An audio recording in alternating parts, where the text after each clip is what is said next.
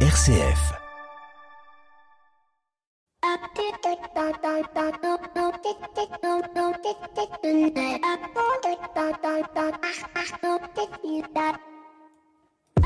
Bonjour à toutes et à tous. On renvoie souvent à l'Église catholique qu'elle est rétrograde, peu moderne et pas en phase avec la société. Bien que catholique et pratiquant, je ne peux pas m'inscrire totalement en faux dans cette image que véhicule notre Église occidentale. Alors attention, je ne remets pas en cause euh, à proprement parler le, magistère et les grands principes de la morale catholique. En effet, je ne suis euh, ni bibliste, ni philosophe, ni théologien, et donc illégitime pour cela. En revanche, sur le plan du système de son organisation, il y aurait à mon avis à redire sur la question de la gouvernance. Et cet édito à lui seul ne permettrait pas euh, d'en faire le tour management, marketing, communication, gestion des ressources humaines, transition digitale. Et sur tous ces points, nos diocèses sont, à mon avis, un peu en retard, restant sur des modèles classiques, un tantinet pyramidaux. Et pourtant, en 1891, avec Rerum Novarum, l'Église entrait dans la modernité. Elle était précurseur sur la question de l'anthropologie sociale chrétienne, créant ainsi dans son giron une réflexion sur la place de l'homme dans l'économie, réflexion reprise de manière opérationnelle par euh, des mouvements chrétiens comme les EDC, mais aussi euh, la JOC, le MCC, et aussi d'autres mouvements euh, hors église comme le CJD, le Centre des jeunes dirigeants chrétiens, qui depuis 1938 porte haut et fort l'étendard d'une économie au service de l'homme. Les mouvements d'innovation sociale, comme celui du bonheur au travail, l'entreprise libérée ou de la RSE, sont en soi une application concrète de la mise en place de la doctrine sociale de l'Église, de l'anthropologie sociale chrétienne. Ils œuvrent tous pour une économie du bien commun. Mais quand on regarde nos structures diocésaines, associations et mouvements, et que l'on observe leur fonctionnement, on a le sentiment que c'est un peu faites ce que je dis, pas ce que je fais. On pourrait euh, trouver des raisons aussi diverses que variées et des solutions en pagaille pour réformer cela. Mais faut-il vraiment réformer? Ne faut-il pas justement disrupter, c'est-à-dire euh, prendre le contre-pied culturel et aller vers de nouvelles manières de faire?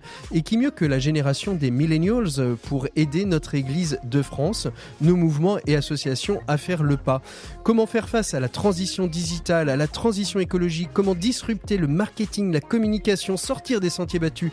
Comment financer et accompagner la church tech? Faut-il créer un mouvement de la church economy C'est ce que nous allons essayer de voir, mais aussi de penser l'économie, euh, chrétiennement l'économie de la church. C'est le thème du dossier de l'écho des solutions. Bienvenue à vous tous, bienvenue dans l'écho des solutions. L'écho des solutions.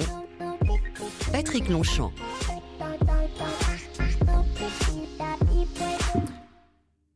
Voilà, bonjour à toutes et à tous, bienvenue dans l'écho des solutions en ce samedi 10 juin. Aujourd'hui, nous allons évoquer la Church Tech. Comment penser chrétiennement euh, la tech, l'économie de la tech? C'est ce qu'on va voir avec nos deux invités. Pierre Macaire, président justement du mouvement et de l'écosystème Church Tech, qui tiendra le 14 juin prochain euh, un événement au Collège des Bernardins qui s'appelle Pitch My Church et dont nous sommes avec RCF les partenaires. Et puis euh, Karine Forêt, c'est une femme de la tech, elle est vice-présidente des entrepreneurs et dirigeants chrétiens. Et avec elle, eh bien, nous verrons aussi euh, comment, en tant que dirigeante d'une entreprise de la tech, eh bien, on, se positionne quand on est chrétien. Comment aujourd'hui euh, on peut embaucher, euh, réformer peut-être des nouvelles technologies. Enfin, on verra ça tout ça avec nos invités dans le dossier de l'écho des solutions d'ici une petite vingtaine de minutes. Au sommaire de cette émission, eh bien, bien évidemment, Pierre Collignon, qui est remplacé cette semaine par Nicolas Masson et la chronique des entrepreneurs et dirigeants chrétiens, Maxime Dupont et un max d'écho euh, à la fin de cette émission. Nos 7 minutes pour changer le monde, nous partirons sur un terrain de football à la rencontre de jeunes footballeurs qui, à chaque fois qu'ils gagnent un match, vont planter un arbre, un défi lancé par le club à la mairie, défi que la mairie a accepté. On verra tout ça à la fin de cette émission. Mais comme toutes les semaines, eh bien, vous le savez, on commence avec l'invité écho de cette semaine. Il s'agit de Jean-Marie Destré, délégué général de la Fondation Caritas, qui lance une action qui s'appelle Acteurs en transition. On en apprend plus d'ici quelques instants avec notre invité écho de cette semaine. L'invité écho, Patrick Longchamp. Voilà, je suis donc avec notre invité écho de cette semaine, avec Jean-Marie Destré, de la délégué général de la Fondation Caritas. Bonjour Jean-Marie. Euh, bonjour. Merci beaucoup d'être avec nous aujourd'hui dans l'écho des solutions. On va parler de la Fondation Caritas, mais pas que de la Fondation Caritas, mais de son nouveau projet Acteurs en transition qui accompagne huit associations sélectionnées parmi 50. Autant dire que le choix fut drastique. La Fondation Caritas, euh, c'est une fondation abritante. C'est 1200 projets soutenus, 100 fondations abritées, 52 millions euh, versés à différentes associations depuis sa création le, secours catholique, puisque la Fondation Caritas est aussi adossée euh, au, secours catholique, avait besoin d'un nouvel outil quand vous l'avez créé. Je rentre un petit peu dans la genèse hein, de la Fondation. Elle qui a tellement d'outils, il lui fallait un outil comme, une fondation euh, pour euh, continuer son action auprès des plus pauvres. Mais écoutez, il y, a, il y a 14 ans, j'ai proposé au Secours catholique de créer cet outil euh, mon, intuition était que cet outil permettrait à des individus, des familles, d'avoir une philanthropie euh, qui soit plus sur mesure, c'est-à-dire que plutôt que de faire un beau chèque à l'association euh, ce qui est très important hein, et ce qu'il faut continuer à faire. Mais là, il y a, des familles qui sont prêtes à s'engager s'engager de manière probablement plus généreuse, mais elles ont le souhait d'être un peu des donateurs, c'est-à-dire d'être plus impliquées dans le choix des projets qu'elles vont soutenir et puis de connaître ces projets, de les accompagner dans la durée.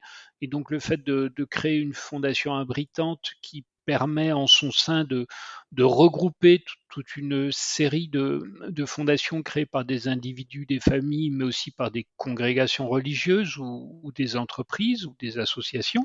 Ici, on va plus parler des familles. C'est un, euh, outil qui donne une visibilité à la générosité familiale, qui permet de, de réunir autour de la table euh, les membres de la famille, de décider ensemble des des projets que l'on mmh va soutenir. Et puis, euh, bien sûr, euh, la fiscalité est assez intéressante puisque la fiscalité dont va bénéficier cette fondation familiale est celle qu'a mmh. obtenue la fondation Caritas reconnue. Alors on va parler euh, de, de, ce, de, ce, projet, de cet appel à projet hein, qui est né, appel à contribution. Vous avez il y a quelque temps lancé un appel en disant, ben voilà, nous on souhaiterait en tant que fondation pouvoir accompagner euh, huit associations euh, pour les aider, euh, les incuber, les, les aider financièrement, mais pas que, je crois, afin de afin de pouvoir voilà travailler sur la question de la transition, acteurs en transition. Donc c'est huit associations. Comment est née cette idée, ce projet, Jean-Marie? Dans quel contexte? Parce que nous, nous sommes des acteurs de la lutte contre la pauvreté d'abord, mais on sait quand on réfléchit au problème de la transition écologique, on sait que, bien sûr, partout dans le monde, mais en France aussi, les plus pauvres sont les, premières victimes des réchauffements climatiques et de, la, transition écologique. Et soit, mais on s'est dit, ces personnes les plus fragiles, les plus pauvres, ce sont elles qui polluent le moins, ce sont elles qui ont des vies relativement sobres et économes en carbone, et donc, alors sans, c'est une sobriété euh, Imposée, notre société. Voilà, c'est une sobriété qui est subie, mais néanmoins notre notre société est appelée à retrouver une forme de sobriété. Donc, nous avons choisi de, de mettre à l'honneur euh, au travers de, de, huit associations qui travaillent dans le retour à l'emploi des personnes euh, très éloignées de l'emploi, avec des projets qui toutes apportent une, une réponse aux, aux, enjeux écologiques. Mmh. Et notre pari, c'est que ces personnes les, les, plus fragiles euh, de notre société sont aussi capables d'être des acteurs euh, de la solution dans, dans différents domaines. Mmh. Alors justement, huit associations parmi 50, il a fallu faire des choix. Euh, ces choix ont dû être compliqués. Est-ce qu'il y avait des critères particuliers pour choisir ces, ces huit associations, Jean-Marie? Oui, nous avons, nous avons travaillé avec euh, des associations que nous avions déjà euh, financées, financées par le passé et nous avons aussi choisi de soutenir des, des structures qui ont une capacité de, de déploiement de leurs solutions. Mmh. Je, vais prendre, je vais prendre un, un, exemple pour que ce soit plus concret. Nous soutenons une association qui s'appelle Carton Plein nous avons été, qui a une petite dizaine d'années, nous avons été à la fondation, nous avons aidé cette, structure quand elle, a son tout premier démarrage.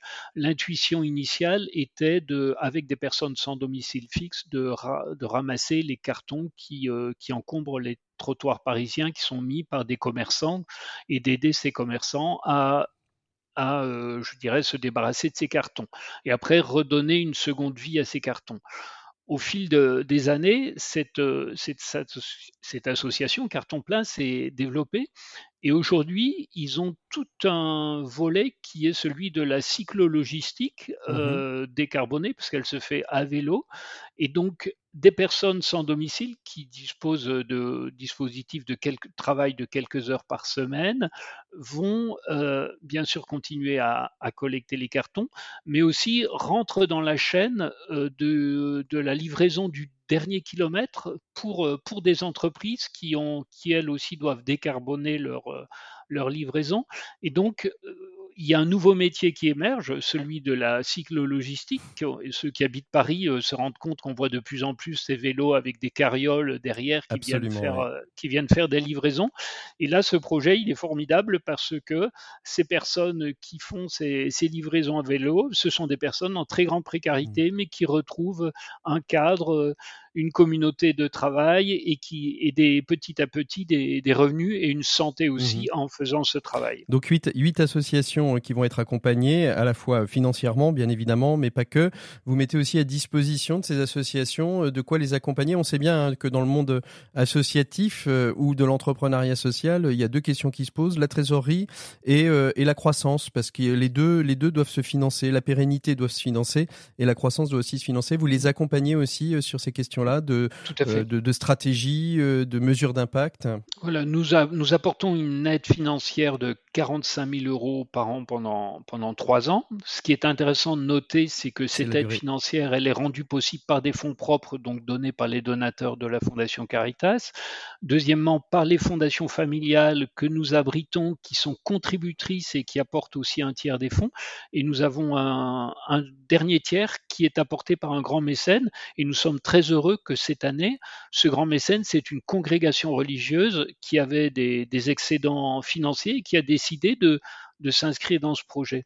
Donc mmh. une aide financière 45 euh, 000 euros non fléchés par an pendant trois ans, et un deuxième volet, effectivement, qui est celui de mettre à disposition du conseil avec euh, une belle association comme Passerelle et Compétences qui va faire du, bénévolat de compétences, mais aussi des cabinets spécialisés qui peuvent aider les, associations à faire des diagnostics stratégiques ou euh, des études d'évaluation d'impact, ce qui les aide à justifier de leur utilité sociale et à trouver d'autres financeurs, qui soient publics ou privés. Merci beaucoup Jean-Marie Destré d'avoir été notre invité éco de cette semaine.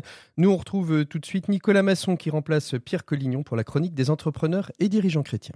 Pour une économie du bien commun, la chronique des entrepreneurs et dirigeants chrétiens, Pierre Collignon. Voilà, ce n'est donc pas Pierre Collignon euh, qui s'y colle cette semaine puisqu'il a pris quelques jours de vacances, mais il s'agit de Nicolas Masson qu'on avait déjà euh, entendu euh, dans cette chronique des entrepreneurs et dirigeants chrétiens et je suis très heureux de le saluer. Bonjour Nicolas. Bonjour Patrick. Merci beaucoup d'être d'être avec nous et d'avoir pris le relais de, de Pierre Collignon. Alors cette semaine, vous souhaitez réfléchir avec nous à la question de la foi chrétienne est-elle un fardeau pour un chef d'entreprise? En effet, tout cela s'enracine dans une rencontre d'il y a quelques jours d'un de vos amis, lui-même chef d'entreprise, qui vous faisait part de sa surprise quand une de ses relations professionnelles non croyantes l'avait plaint d'avoir la foi. Dans son esprit, la foi avait été un fardeau pour l'exercice de la responsabilité du dirigeant. Étonnant, non?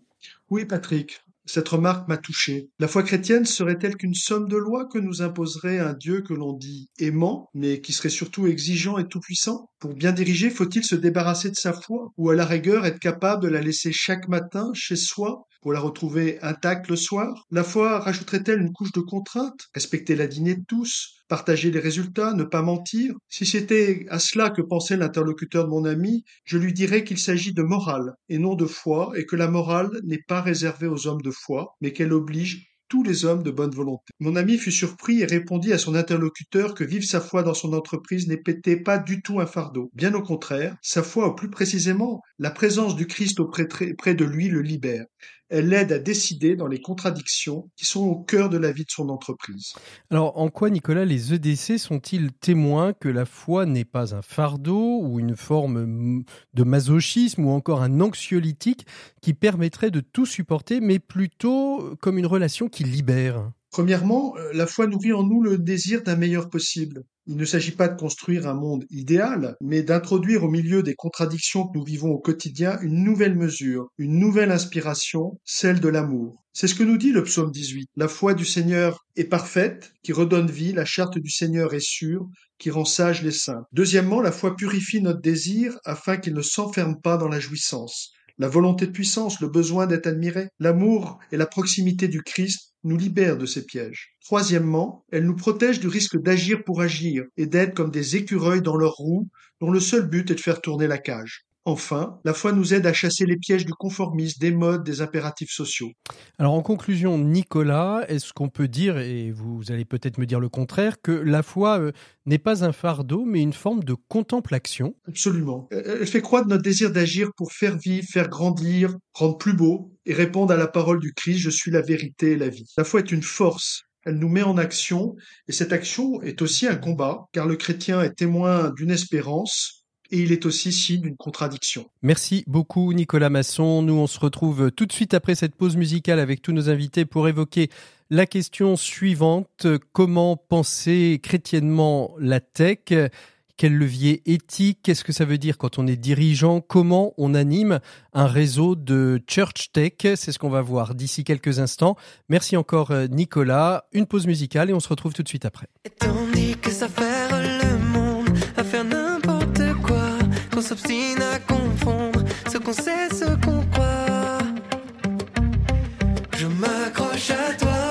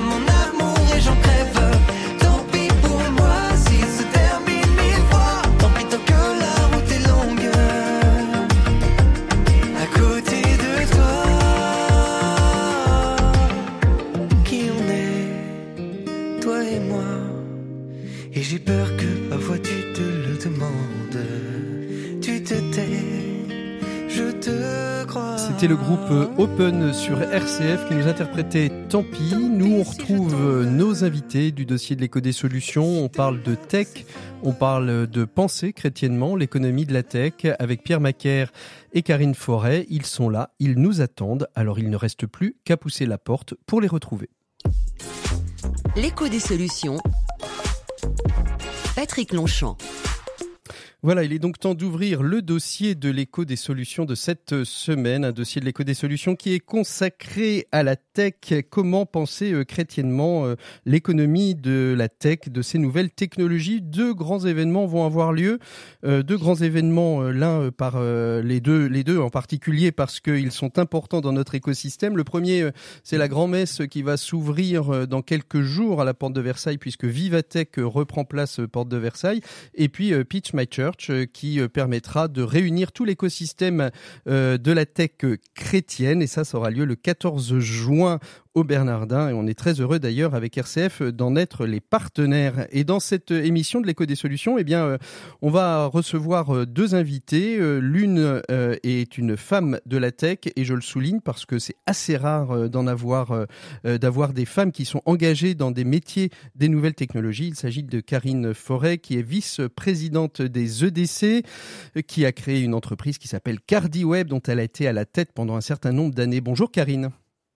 Bonjour Patrick, enchanté, ravi d'être avec vous. Merci beaucoup avec vous. Eh ben, on verra euh, justement euh, comment, euh, comment quand on est chrétien, on, est dans ce milieu de la tech qui évolue de jour en jour, quasiment du jour au lendemain, de nouvelles choses apparaissent. Il faut savoir les traiter, les analyser, se dire peut-être, se questionner sur ce qui est bon ou sur ce qui est mauvais. Enfin, en tout cas, vous nous éclairerez sur, sur, cette, sur cette question. Et puis avec nous aussi Pierre Macaire. Pierre Macaire est le président président de Church My Tech. C'est lui euh, qui accompagne justement euh, ce projet de Pitch My Church. Bonjour Pierre.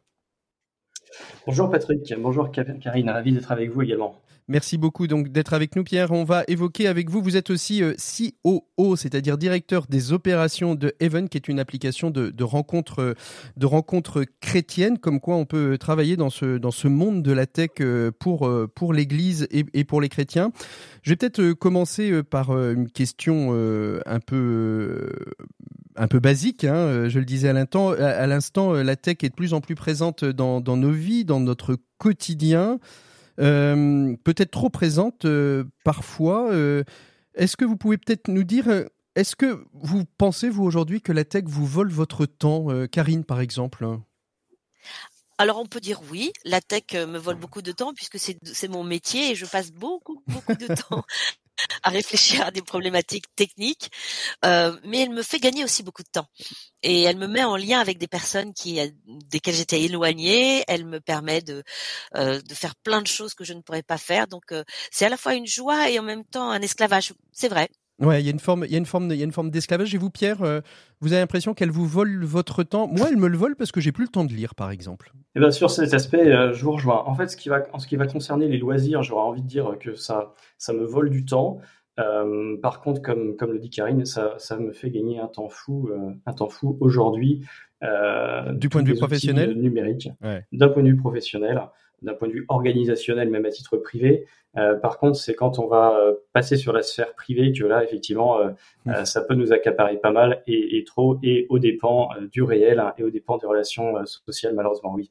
Alors, comme on est dans une émission qui tourne autour de la tech et qu'on va réfléchir un petit peu sur sur ce positionnement hein, de l'Église face aux, nouvelles technologies, de ce positionnement des chrétiens face à ce métier de la tech, des choix technologiques qu'il faut faire ou, ou, ne pas faire, je dois vous avouer, et mais je le mentionnerai à chaque fois, que j'ai j'ai questionné ChatGPT sur que dire à des dirigeants euh, des nouvelles technologies pour penser chrétiennement la tech. Donc de temps en temps, une petite euh, question de ChatGPT sortira euh, au cœur même de, de cette interview. mais comme je suis éthique, je préciserai que cette question n'est pas de moi, mais bien d'un organe d'intelligence artificielle. et je peux vous assurer que c'est assez pertinent d'ailleurs. on va commencer peut-être avec vous, Pierre Macaire. Vous portez la question de la, la Church Tech. La Church Tech, c'est cette, cette structure qui aujourd'hui comme la French Tech, regroupe les, acteurs euh, de, la tech engagés, euh, dans, l'Église. Euh, comment s'est constituée cette Church Tech? Il y a eu un moment où vous vous êtes dit il y a plein d'opérations, d'idées, de start-up isolées, il faut les regrouper? Exactement, c'était ça le concept. C'était en 2016. En fait, l'association, elle s'appelle Église et Innovation Numérique. Et en fait, elle avait voulu répondre, euh, on va dire, à l'appel du pape François qui disait n'ayez pas peur de devenir des citoyens du territoire numérique. Euh, et à cette époque, commençaient à émerger des premières euh, startups chrétienne. et entre eux-mêmes, ils ne se connaissaient pas et ils n'étaient pas connus du grand public. Et l'idée était alors de se réunir de mettre leurs idées, leurs compétences, leur réseau en, commun pour se pousser Mmh. Et en fait, quand on dit un chrétien isolé est un chrétien en danger, et eh bien là, pareil, le fait de s'associer, euh, ça nous donne plus de visibilité, plus de légitimité, euh, et c'est ce que fait euh, c'est ce que fait aussi la, French Tech. Donc là, c'est un clin d'œil, c'est la Church Tech, et la Church Tech, ça regroupe les projets qui sont au service de la mission, qu'ils soient au service de la foi, de l'Église ou des croyants. De, de, la foi, ça peut être le réseau de prière Hosanna avec un million de membres, ça peut être Light in the Dark qui fait de l'évangélisation en ligne, au service euh, de l'Église, ça peut être comme l'application comme la quête, ça peut être crowdfunding, le financement participatif chrétien, et puis au service des croyants, ça peut être euh, par exemple euh, IFATA, l'hospitalité chrétienne. Donc voilà, donc tous ces projets sont, sont, sont regroupés au sein de la Church Tech. Il y en a une petite quarantaine actuellement. Et l'objectif de Pitch My Church, c'est de réunir tout ce monde-là et euh, pas seulement les, les, pas seulement les projets tech, mais aussi les curieux, les geeks, toute l'Église, histoire de fédérer encore une fois tout, ce, tout cet mmh. écosystème. Est-ce que vous avez aussi euh, pour mission euh, d'aller voir les investisseurs? On sait bien que quand on est chrétien, qu'en plus on crée des applications à destination de la communauté et des communautés chrétiennes, hein, qu'elles soient catholiques, protestantes ou, ou autres, c'est peut-être plus, c'est peut-être moins bankable pour les investisseurs. Aujourd'hui, comment est-ce qu'on accompagne cet écosystème à pouvoir se financer pour pouvoir pérenniser euh, son action? Alors, on n'est pas, on n'accompagne pas pour la recherche de financement. Par contre, euh, on connaît les acteurs qui euh, investissent, les acteurs qui financent, et on peut les envoyer vers, vers les bonnes personnes. Euh, mais nous, directement, on n'accompagne pas à la levée de fonds. Oui, non, mais j'ai bien compris. Mais en quoi l'écosystème peut-il euh, accompagner euh, justement ces, ces, entreprises? Alors certaines, vous le dites, elles ont un million de membres, d'autres sont encore en, en, devenir, et il faut à un moment donné pouvoir les orienter justement vers ceux et celles qui vont pouvoir les aider à investir. Oui, tout à fait. Mais ça, en fait, dans le milieu chrétien qui n'est pas euh, qui n'est pas infini, euh, les euh, les gros invests sont malgré tout assez assez connus et s'ils ne mmh. le connaissent pas, nous on peut faire les mises en relation. Mmh. après, les investisseurs qu'on va chercher quand on est une entreprise de la tech chrétienne, ben souvent on a envie que les investisseurs soient alignés avec ses propres valeurs. Mmh. Donc ça, ça élimine tout un tas d'investisseurs tout à fait classiques et donc ça, c'est la problématique. Il y a moins d'investisseurs. Par contre, les investisseurs qui vont investir, ils investissent sur votre projet, bien évidemment. Et puis après, si c'est des plus petits investisseurs, il peut y avoir un appel à la communauté. Euh, et, là, le fait que vous, que vous, fassiez partie de la même communauté, ça crée de la confiance et les gens ont envie d'adhérer, ont envie de participer, ont envie d'investir dans le projet. Est-ce que euh, la communauté, la, la, la Church Tech, c'est une communauté extrêmement solidaire? Est-ce que quand les uns ont des problèmes, les autres répondent présents? Alors oui, euh, et en fait, euh, les différents membres se connaissent. Euh, on est dans une même messagerie, un Slack, où tout le monde peut échanger, tout le monde peut partager les bonnes nouvelles, les moins bonnes. et il y a beaucoup de, questions qui doivent être posées et de personnes qui répondent qui répondent présent, qui répondent, qui donnent leur avis, qui donnent même parfois leur bout de code quand ils ont des bonnes, des, bonnes astuces. Mhm. Donc oui, c'est assez chouette. c'est chouette. Euh, Karine Forêt, euh, alors euh, je, précise pour nos auditeurs que vous êtes protestante, mais le pape François, Benoît XVI se sont prononcés sur cette question du, du de, la technologie. Le, le, Benoît XVI disait il y a, il y a quelques années, l'internet, c'est pas simplement une nouvelle culture, c'est un nouvel, un nouveau continent qu'il faut qu'il faut évangéliser euh, est-ce que vous, vous avez le sentiment, en travaillant au cœur même de, la tech, que c'est un, un, univers à évangéliser? Alors, pas forcément à convertir, mais à évangéliser. Oui, en fait, euh, beaucoup de, textes chrétiens et les différents papes ont beaucoup écrit sur, euh, sur cette difficulté de penser en chrétien l'économie et, avec une grosse, de plus en plus de technologies présentes dans notre économie. Et en particulier aux EDC, on a une équipe qui a produit un travail de synthèse très intéressant euh, autour de ce qu'est justement la, la, pensée sociale chrétienne et euh, la place de la, de la technologie euh, dans, dans la pensée chrétienne. on a édité six livrets, dont un parle beaucoup de ça, et c'est le livret qui porte sur la dignité de l'homme. Mmh. En fait, il est dans la dignité de l'homme d'apporter une dimension morale à la technique euh, et d'en orienter l'usage. C'est c'est c'est ce que nous nous enseigne aussi la parole. Hein. En fait, nous les les techs, on doit apprendre à penser euh, la technique en veillant vraiment euh, à ce qu'elle serve le développement humain, à ce qu'elle serve euh, la morale et à ce qu'elle soit euh, bien utilisée. Mmh. On a on, on, a vite tendance à vouloir en faire quelque chose euh, d'orgueilleux qui va nous mettre en valeur, qui va qui va nous nous faire devenir la plus grosse entreprise du monde, la World Company. Et en fait, non, la, la, pensée sociale chrétienne nous rappelle que le progrès technique, en fait, il peut pas constituer une fin en soi, il peut pas être au service d'un seul ou d'une seule, mais qui doit être au service du bien commun, mmh. Que chacun est invité à, à s'assurer que les évolutions de technologiques restent bien au service de la dignité de chaque homme et, euh, et qu'en fait euh, le progrès ce soit d'abord un progrès humain. Mmh. C'est ce que dit souvent, c'est ce que c'est ce que dit le pape dans la date aussi, c'est ce que dit euh, Benoît Benoît XVI aussi dans Caritas in, in Veritate. Euh, les, et les entreprises ont un vrai rôle euh, à jouer dans le, le, respect de cet impératif parce que elles-mêmes elles ont un impact sur l'environnement, sur l'homme et c'est principalement dans l'entreprise qu'on grandit, mmh. Qu'on évolue. Et donc, si la tech est là pour nous rendre, euh, euh nous rendre dépendants, nous rendre perdre notre joie au mmh. travail, eh ben, elle sert pas l'homme. En fait. Elle sert pas l'homme. Alors justement, euh, vous, vous travaillé dans la, tech depuis un certain nombre d'années. Vous l'avez vu évoluer. Je disais tout à l'heure en introduction euh, que chaque jour, on peut voir apparaître de nouvelles lignes de code, de, de nouvelles technologies. on n'a pas évoqué les, les, deux grands acteurs qui veulent révolutionner euh, qui par la tech veulent révolutionner euh, le monde. Hein. Google veut vaincre la mort et Elon Musk veut envoyer euh, tout le monde sur Mars.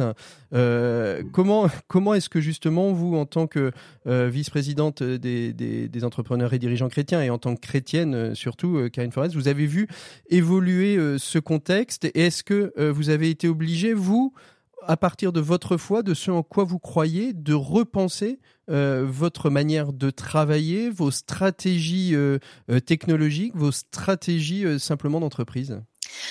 Oui, la tech, il faut voir qu'il y a eu une évolution fulgurante depuis une cinquantaine d'années sur toutes les technologies. Déjà les technologies de l'information, bien sûr, mais aussi les biotechnologies, aussi toute, la science, la médecine. Et en fait, ce, ce à quoi on assiste, c'est à une révolution parce que on est en train de mélanger euh, toutes ces compétences pour exploiter toutes les, les, progrès de toutes les disciplines de l'ingénieur, les disciplines de la médecine, les disciplines de la mécanique. Enfin, ça c'est de l'ingénieur. Les disciplines de la communication. Elles sont en train de de mettre le meilleur d'elles-mêmes dans des solutions euh, extrêmement nouvelles. Donc, on, on, va assister à des à, à, à des nouveaux modèles économiques économique, à des nouveaux, à l'arrivée de nouveaux produits, et, et, et on va pouvoir réaliser des rêves, mmh. euh, par exemple celui d'Elon Musk. on va pouvoir réaliser des rêves. Donc la, la question, euh, effectivement, moi je me la suis posée dans, dans mon métier. Nous, nous notre métier, c'est de concevoir des, des applications mobiles et des sites web. Donc c'est un métier assez simple, mais qui utilise de plus en plus de technologies pointues. Et, et la question qu'on se pose, c'est comment on fait aujourd'hui pour euh, que ces technologies et ces applications qu'on développe pour nos clients bah, servent vraiment l'homme Est-ce que euh, on va aller vers de plus en plus d'automatisation des développements et donc de moins en moins de développeurs? Avec le euh, fameux no-code hein, qui, qui, est au cœur aujourd'hui, on, on, en voit de plus en plus passer hein, de, de, ces logiciels qui permettraient à, à, tout à chacun, enfin ceci étant j'ai essayé, j'y suis pas arrivé, de me programmer avec du no-code, mais ce qui nécessite en fait de, de, mettre des briques les unes sur les autres, un peu euh, comme on a aujourd'hui euh, du Canva ou du InDesign. En fait, on, voilà, c'est ça. Le no-code arrive euh, en force. On va pouvoir faire tout un type euh, d'application avec, euh, mais on va encore conserver le code pour certains autres, certaines autres sortes d'applications. Mmh. Et ce qu'on voit surtout, c'est qu'on va multiplier les, les, spécialités. On a vu en, en 30 ans un nombre de métiers arriver. Euh, qui, qui, qui, étaient en fait des sous-disciplines du même discipline. Mmh. On a à la fois besoin de d'hyper spécialistes d'un domaine, par exemple euh, des hyper spécialistes sur la donnée, sur la data, la gestion de la data, des, des spécialistes sur le développement du côté serveur ou alors du côté interface utilisateur, donc des UX designers, c'est-à-dire des personnes qui vont réfléchir aux usages. Donc pour une même application, maintenant on va voir à peu près euh, une dizaine ou une mmh. quinzaine de métiers s'exercer et en même temps on a besoin de généralistes, de personnes qui savent vulgariser pour le client final et les technologies Mmh comprendre le besoin du client final et puis fait, penser une application utile et facile à utiliser et en même temps qu'ils savent parler à 10 spécialités techniques pour que chacun puisse donner le meilleur de ce que sa, sa technicité apporte. Mmh Donc c'est pour ça qu'on a à la fois besoin de de, de, de progresser dans la, la, connaissance pointue tout mmh. en restant des généralistes. Donc c'est assez euh, passionnant comme, comme défi. Pierre, Pierre, euh, justement, vous, vous écoutez ça, alors vous avez une double casquette, hein, vous pilotez euh, Church MyTech, mais en même temps vous êtes directeur des opérations de Even, qui est cette application de, de, rencontre chrétienne. En tant que directeur des opérations, ce que vient de dire Karine Forest, ça, ça, ça, ça résonne chez vous?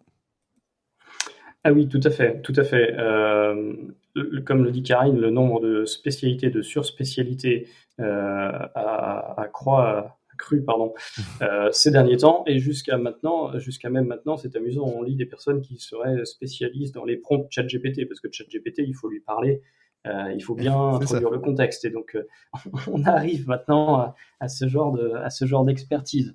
Bon, euh, oui, en fait, euh, il faut des profils généralistes, mais en fait, ça va être un peu comme des chargés de projet, des, des profils généralistes hein, qui comprennent, mais qui se déchargent sur des spécialistes. C'est exactement comme en médecine où le médecin généraliste euh, maîtrise la chaîne globale, mais est, est, capable de parler au spécialiste, mais le spécialiste euh, d'organes va régler, va traiter le, le problème d'organes. Je pense que c'est le comparatif est le même. Mmh. Et donc chez Even, forcément, en tant que directeur des opérations, bah, je suis pas spécialisé en UI UX, donc euh, là tout ce qui est euh, euh, gestion des, interfaces utilisateurs et de l'expérience utilisateur, mais on a quelqu'un en interne qui fait ça.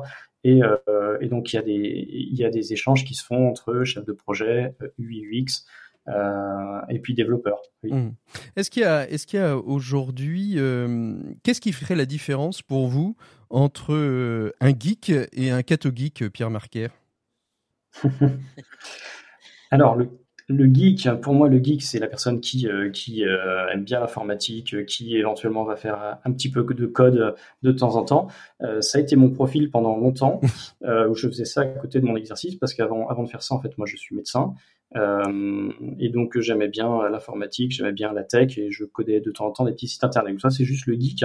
Et puis on va dire, je suis passé de l'autre côté, euh, catho geek, euh, où désormais euh, j'ai mis mes compétences euh, que je pouvais avoir au service donc de l'Église au sens large. Hmm. En fait, je pense qu'on est tous amenés à, à, on nous demande tous à tous pardon d'évangéliser mais on n'est pas capable de tous le faire de la même manière. Moi, je suis euh, complètement incapable je serais complètement nul et contre-productif sans doute d'aller dans la rue et de parler de, Jésus. Je ne sais pas faire, c'est pas mon charisme. Par contre, la tech, c'est quelque chose que j'aime bien, euh, et donc c'est euh, c'est c'est concilier le goût de l'entrepreneuriat et euh, la volonté d'évangéliser qui m'a amené à être ce qu'on appelle un catholique, mmh. comme vous le dites. Voilà.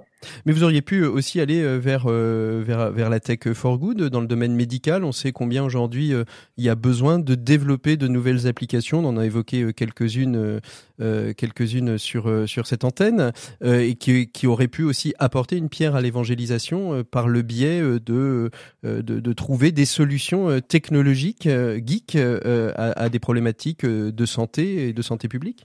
Oui, tout à fait. Et il y a, de toute façon, il y a des problématiques un, petit peu, un peu, partout. Un petit peu pour tout. Il faut choisir celle qui nous, celle qui nous, celle qui nous drive.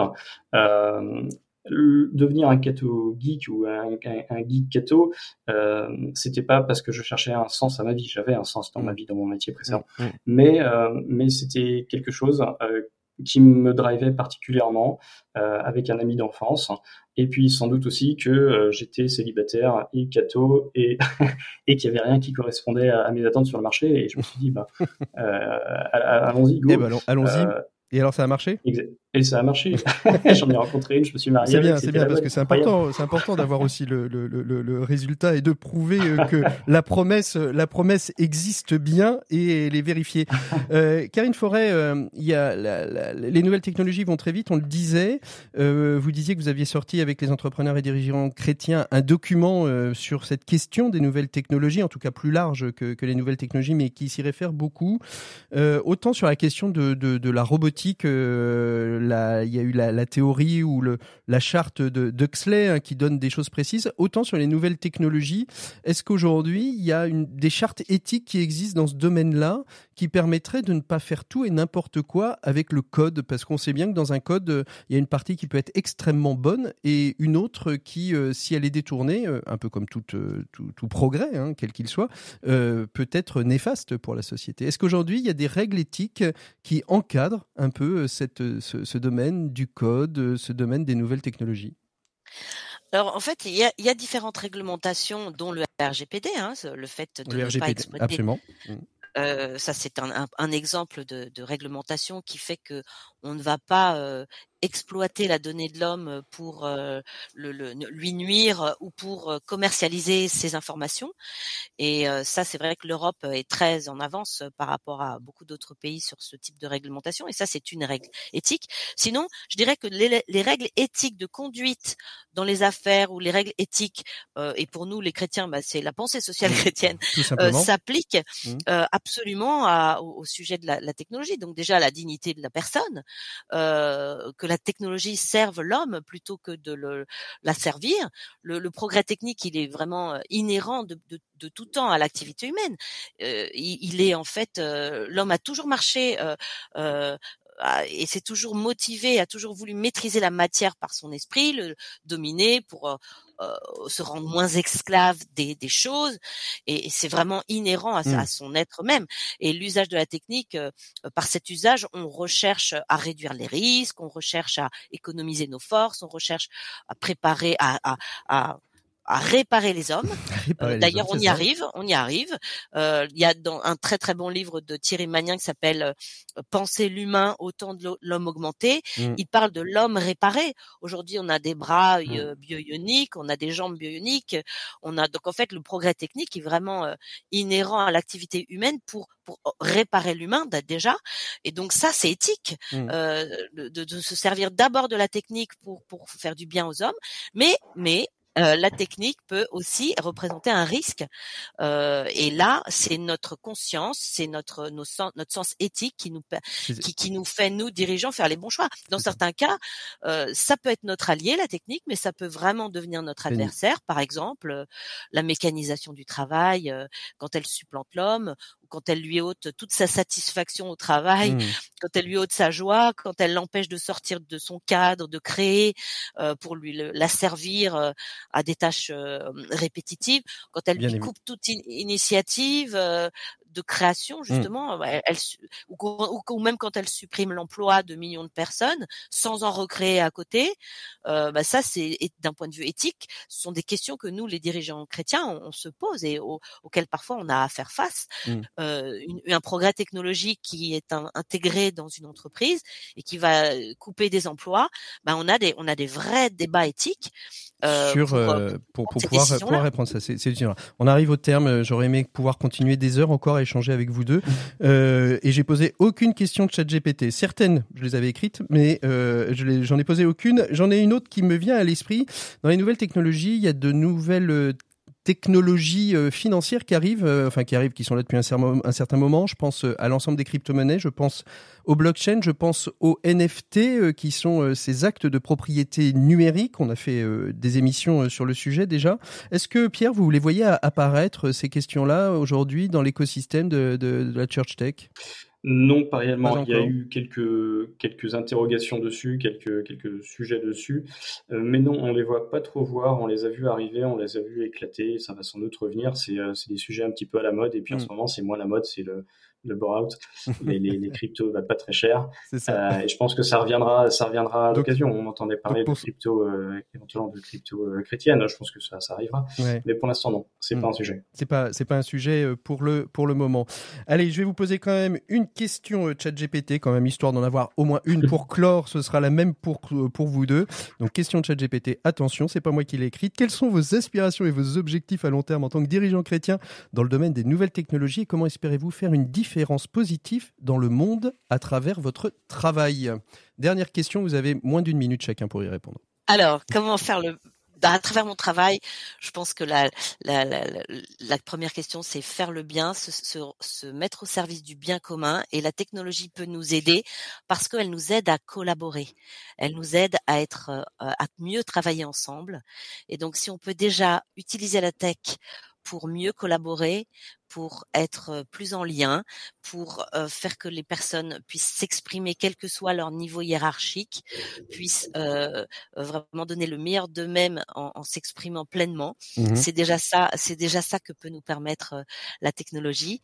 Et, et c'est pas facile parce que ça demande de conduire, de conduire le changement en permanence on va avoir voilà beaucoup besoin de personnes capables de tenir le stylo, d'accompagner, de d'amener la technologie dans les usages, dans les usages du quotidien mmh pour mieux mieux communiquer et communiquer toujours euh, de plus en plus de mieux en mieux dans la bienveillance. Voilà. Et alors pour vous euh, Pierre, ça vous a laissé le temps de réfléchir à votre réponse. oui, bah, l'objectif, euh, c'est, mais les mots vont être les mêmes parce que euh, c'est l'économie du bien commun, c'est-à-dire euh, trouver sa voie entre le, on dire, le modèle américain symbolisé par les GAFAM, qui est devenu déséquilibré et, en quelque sorte dangereux, et le modèle chinois qui pointe et qui est décidé à tout contrôler. Donc vraiment, ce, cet objectif de, troisième voie d'économie du bien commun, ça, c'est hyper important dans la société, dans ma société, dans, dans Even, le, le, mettre en place aussi, pareil, la responsabilité civile, pardon, la responsabilité euh, sociale des entreprises, c'est important. Mm. Et puis, euh, comment est-ce que j'ai envie de réussir tout ça? Ben, C'est qu'en fait, euh, c'est de faire de l'évangélisation par la tech. Chez nous, c'est par les rencontres chrétiennes. Les rencontres chrétiennes, et ben en fait, aujourd'hui, les mariages de demain, ben, c'est les, mariages d'aujourd'hui, c'est l'Église des demain, la vitalité de notre Église. Et donc voilà, moi, si je réussis ça, ben, j'aurais réussi. Vous aurez réussi euh, l'ensemble, voilà, dans vos aspirations. On redit que le 14 juin prochain, on peut encore euh, s'inscrire, Pierre, à, Pitch Church ou c'est complet et c'est plein? Alors, euh, ça se remplit bien. Il reste encore quelques places. N'hésitez pas à vous inscrire. La soirée, en, quelques mots, euh, va être hyper sympa. Elle va être animée par frère Paul Adrien et par Kevin. Deux tables rondes ensuite, une sur l'influence, une sur l'entrepreneuriat. Et ensuite, il y aura un concours de pitch. Sept entrepreneurs qui viennent pitcher leur projet de start-up, leur start-up. Et ensuite, tout le monde descend dans la nef. Il y a un cocktail. Euh, avec euh, avec tout le monde. avec tout le monde. Euh, venez, vous êtes les bienvenus. Et on recevra le lauréat le lauréat des, des pitchers dans l'écho des solutions la semaine suivante, la semaine prochaine d'ailleurs. Je vous annonce déjà, on change complètement de sujet. On reste dans la tech, mais on parlera avec une journaliste qui a fait une belle enquête sur Elon Musk et on verra qui est ce, qui est ce monsieur et pourquoi pourquoi aujourd'hui c'est soit un génie, soit un utopiste, soit un fou, soit un dangereux. On verra tout ça dans dans l'émission de la semaine prochaine. Merci à tous les deux d'avoir accepté d'échanger avec nous sur comment euh, penser euh, chrétiennement euh, l'économie de la tech? Nous, on continue avec Maxime Dupont et on retrouvera tout de suite après nos 7 minutes pour changer le monde où je vous emmènerai sur un terrain de foot parce qu'il y a des, jeunes footballeurs du, du, Nord qui replantent des arbres à chaque fois qu'ils marquent un but. C'est super comme action. Allez, Maxime Dupont et on se retrouve tout de suite après. Maxime Dupont. Voilà, et c'est l'heure de retrouver Maxime Dupont pour sa chronique à Max Déco. Bonjour Maxime. Bonjour Patrick. Merci beaucoup d'être avec nous. Alors aujourd'hui, eh comme d'habitude, comme souvent on va dire plutôt, euh, on va parler de transition écologique. Oui Patrick, même si le gouvernement par son porte-parole a annoncé que l'endettement était un bien plus gros problème pour la France que le réchauffement climatique, je répète, l'endettement du pays est un bien plus gros problème pour la France que le réchauffement climatique. Il n'est pas interdit, je pense, de se demander ce que pensent les citoyens des politiques environnementales.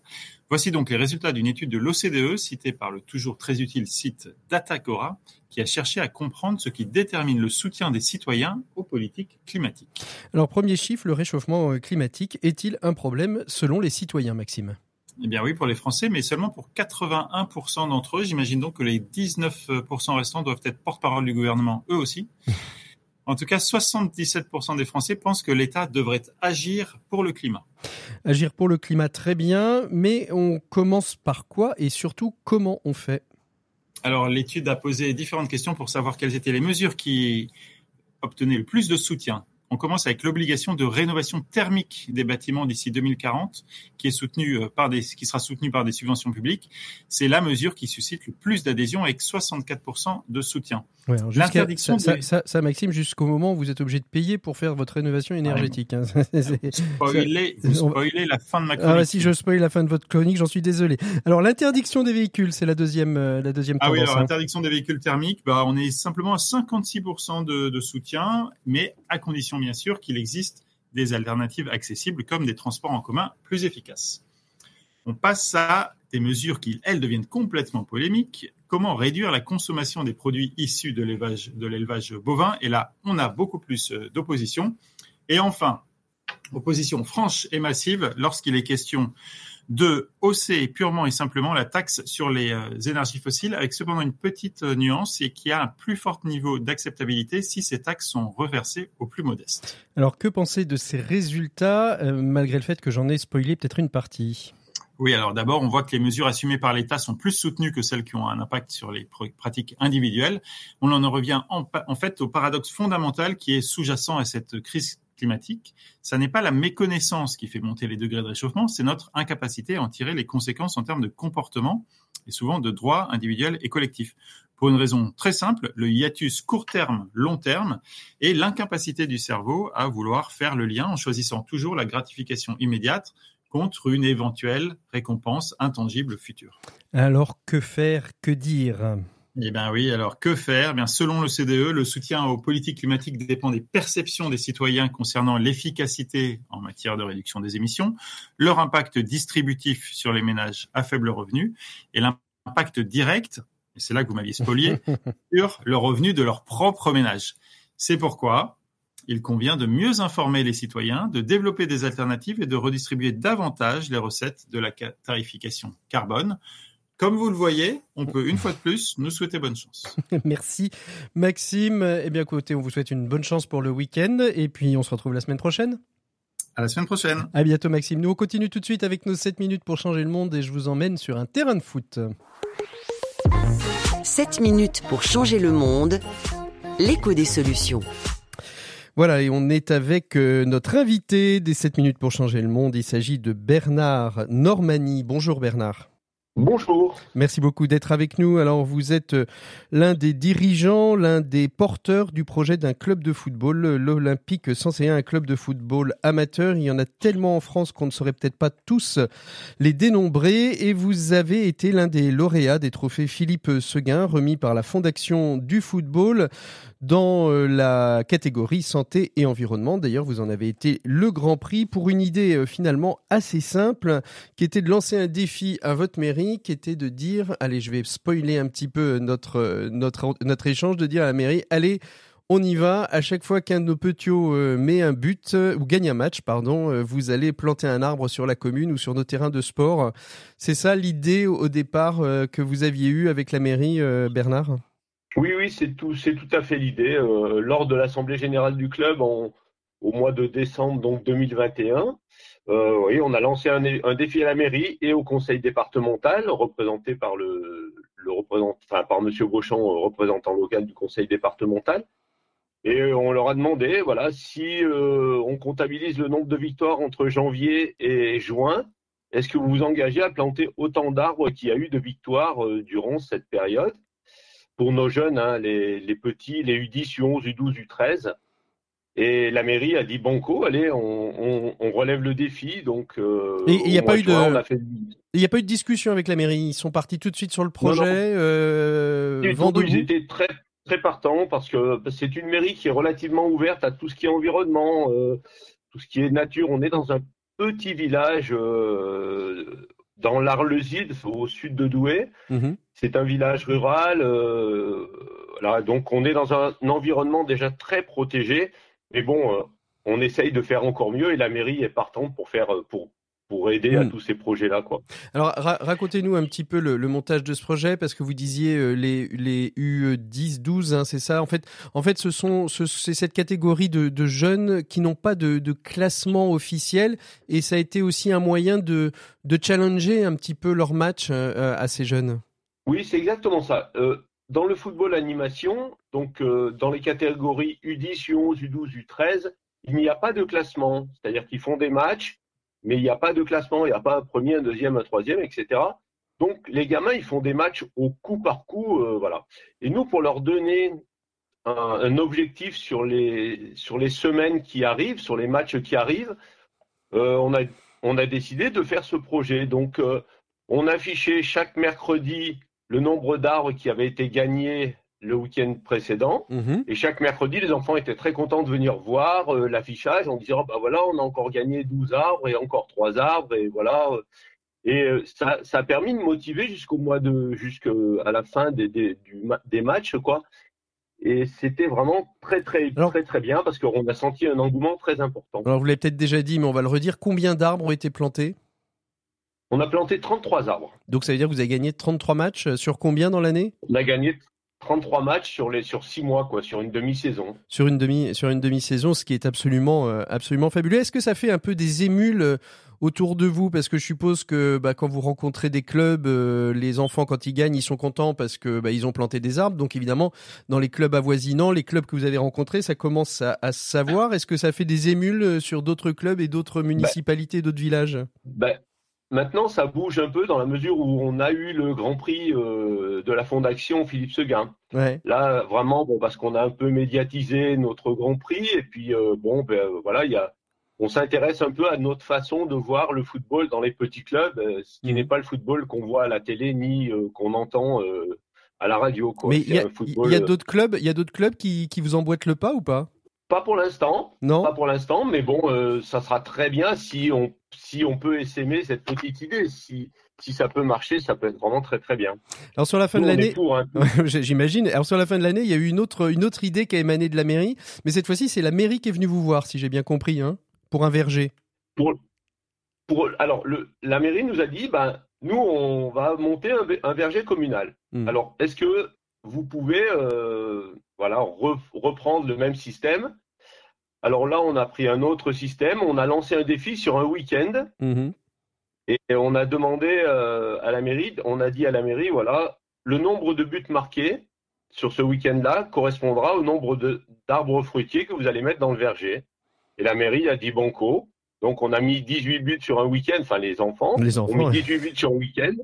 Donc euh, forcément, on va planter 18, 18 fruitiers euh, aux alentours du stade et, des, jardins familiaux qui viennent d'être ouverts il n'y a pas très longtemps. Alors les enfants ont gagné euh, des matchs, euh, ont marqué des buts, on a la mairie a planté des arbres. Est-ce qu'il y a, une coopération? Vous êtes un petit village, donc très certainement. Est-ce que aussi les, enfants pa- participent au fait de planter les arbres, d'aller voir leurs arbres? Est-ce qu'il y a une, forme d'adoption de ces arbres qui sont plantés par cette jeune génération? Oui, oui, com- complètement. D'abord, les arbres ont été plantés par les enfants au mois de décembre avec le service technique de la ville d'Arleux, qui est notre commune. Les arbres, ont- les, les, les enfants ont planté les arbres avec le, les services techniques. Donc ça, ça a été déjà un, un très gros point. Et sur chaque arbre, il y a une petite, euh, une petite note qui correspond au match qui a été gagné. Match gagné par telle équipe contre telle équipe. Ça vaut, Ce ça qui vaut, fait que chaque fois, ça vaut toutes les coupes d'Europe du monde, ça ça vaut toutes les Coupes d'Europe du monde. Et puis les arbres ont été plantés autour du stade. Mhm. Donc, ce qui va Donc les permettre. gamins euh, sont toujours à proximité des endroits. D'ailleurs, ce qui est, ce qui est remarquable, c'est que euh, bah, pas plus tard que mercredi dernier, il y avait un papier qui était au pied d'un arbre. Ouais. Les enfants se sont empressés de l'enlever. ça allait polluer leur arbre. ça allait polluer leur arbre. Voilà. Et puis les parents des générations futures pourront regarder les matchs euh, à l'ombre de ces arbres quand ils seront euh, tout tout feuillus et, et permettre euh, à toutes et tous de, de pouvoir être à la fraîche. On sait que les températures vont monter. J'espère qu'il y aura un petit peu d'eau pour boire euh, sous ces arbres. En tout cas, merci beaucoup euh, Bernard d'avoir été notre invité de ces 7 minutes pour changer le monde. Nous, on se quitte pour mieux se retrouver la semaine prochaine.